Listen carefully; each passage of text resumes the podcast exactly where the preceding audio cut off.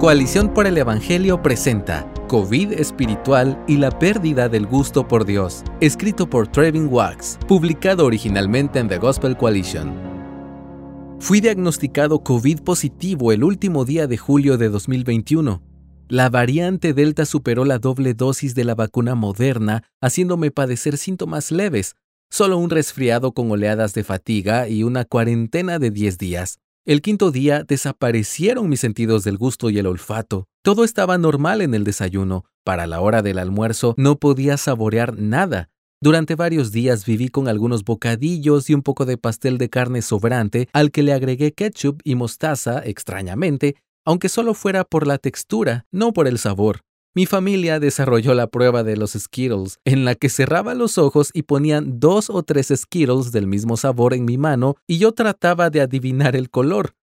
No pasé la prueba. El que sabía a limón era lo mismo que el de uva. El de manzana verde sabía igual al de naranja, sin distinción.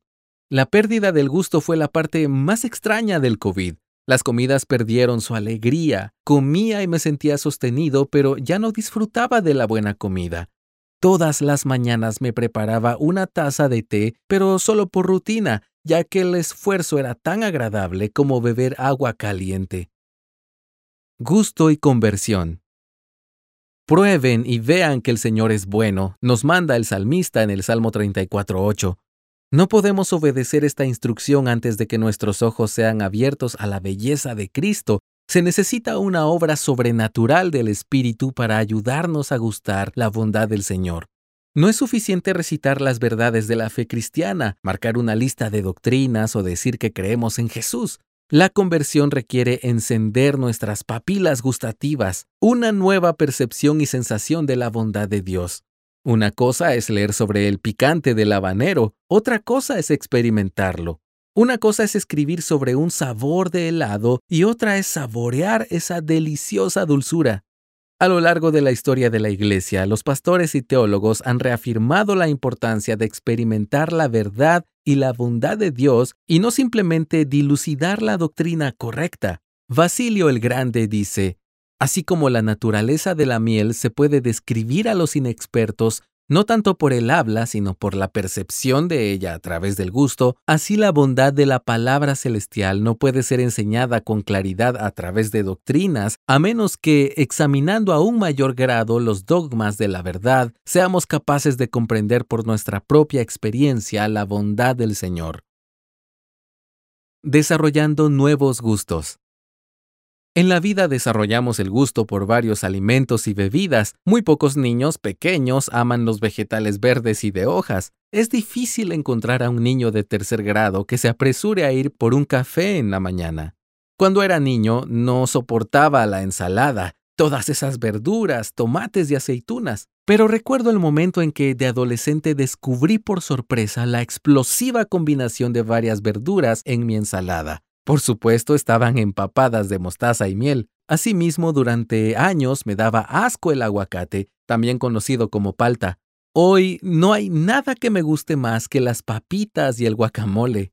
A medida que los cristianos crecen, descubrimos nuevos gustos, incluyendo un hambre y sed por la palabra de Dios. En el Salmo 119-103, el salmista canta, Cuán dulces son a mi paladar tus palabras.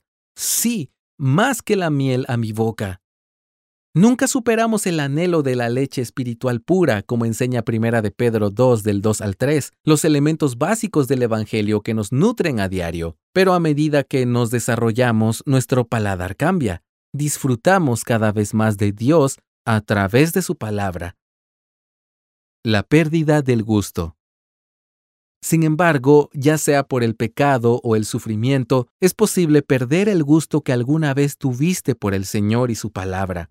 La vida cristiana que comenzó con asombro espiritual ante la gloria del Evangelio, la bondad y la belleza de la verdad cristiana, la sorpresa boquiabierta del infante traído a un nuevo mundo de gracia, puede descender a un malestar espiritual. Nuestros ojos se vuelven pesados y nuestras papilas gustativas se debilitan. A través del dolor, del sufrimiento o de las falsas promesas del pecado, podemos contraer un caso de COVID espiritual. Estamos fatigados y malhumorados y lo peor es que ya no podemos saborear nada.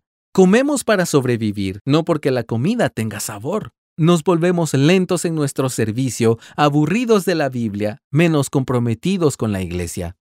Aquellos cuyos medios de subsistencia son sostenidos por la iglesia o el ministerio cristiano pueden ser aún más susceptibles a esta enfermedad. El peligro de servir en una organización cristiana es que con el tiempo Jesús se convierte en un medio para lograr un fin en lugar del fin mismo. Al poco tiempo te das cuenta de algo. Ya no estás en el ministerio porque eres un seguidor de Jesús. Eres un seguidor de Jesús porque no quieres perder tu ministerio.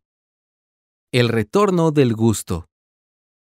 Afortunadamente, Dios es el gran médico quien nos conduce a las refrescantes aguas de la renovación y el arrepentimiento. Dios puede despertar esas papilas gustativas de nuevo Tres días después de que mi sentido del gusto y el olfato desaparecieran, calenté un plato de sobras de espagueti preparándome para volver a sentarme para otra comida marcada por la insipidez. Pero, cuando abrí ese microondas, percibí un olor a salsa de tomate, una sensación gloriosa. La salsa prego nunca olía tan bien. Fue entonces cuando me di cuenta de que estaban regresando, mi sentido del gusto y el olfato estaban regresando.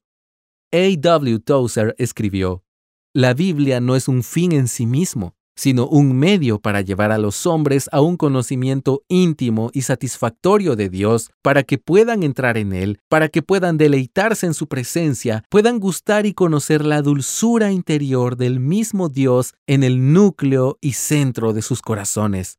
Si hoy te encuentras en un lugar donde te cuesta saborear y ver que el Señor es bueno, no dejes de comer.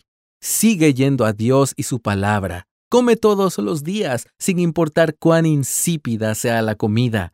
Ruega a Dios que despierte de nuevo esas papilas gustativas. Espera el día en que, inesperadamente, seas sacudido por el olor repentino de su gracia y el sabor de su dulzura regrese. Gracias por escucharnos. Si deseas más recursos como este, visita coaliciónporelevangelio.org.